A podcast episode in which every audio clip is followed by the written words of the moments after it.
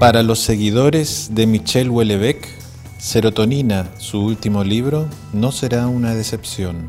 Tal como en sus libros anteriores, el escritor francés retrata a un personaje desencantado con la vida, en una Francia actual que expele olor a decadencia.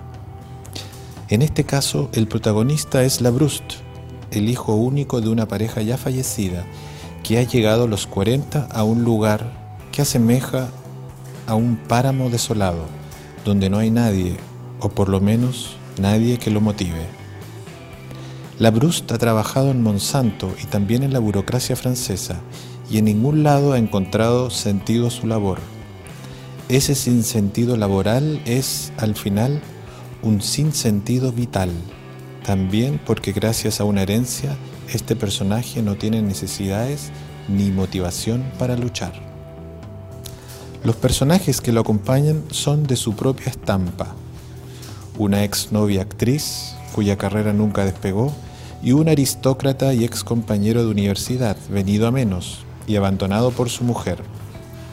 La Brust Además viene saliendo de una relación con una japonesa a la que ha abandonado, tras descubrir que no solo le era infiel, sino que además ocupaba el departamento de ambos a sus espaldas para filmarse con sus amantes.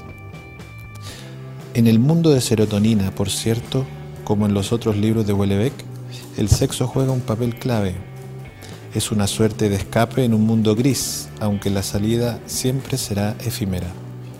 Solo el amor parece dar sentido a la vida, pero ese mismo termina cuando el amor se acaba. Pero veamos cómo lo dice el escritor francés en sus propias palabras, comillas. Los años de estudiante son los únicos felices, los únicos en los que el porvenir parece despejado, en que todo parece posible. Después, la vida adulta, la vida profesional, no es más que un lento y progresivo estancamiento. Sin duda por eso las amistades de la juventud, las que entablas durante los años de estudio y que en el fondo son las únicas verdaderas, nunca sobreviven a la entrada en la madurez. Evitamos volver a ver a los amigos de juventud para no confrontarnos con los testigos de nuestras esperanzas frustradas, con la evidencia de nuestro propio aplastamiento, cierre comillas, escribe Wellebeck.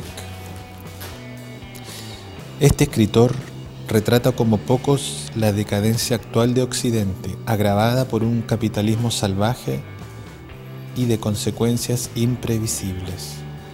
Estoy seguro de que sus fans estarán felices, mientras que para su primer lector, Serotonina es una buena manera de meterse en el mundo Wellebeck, que al fin y al cabo es el nuestro propio.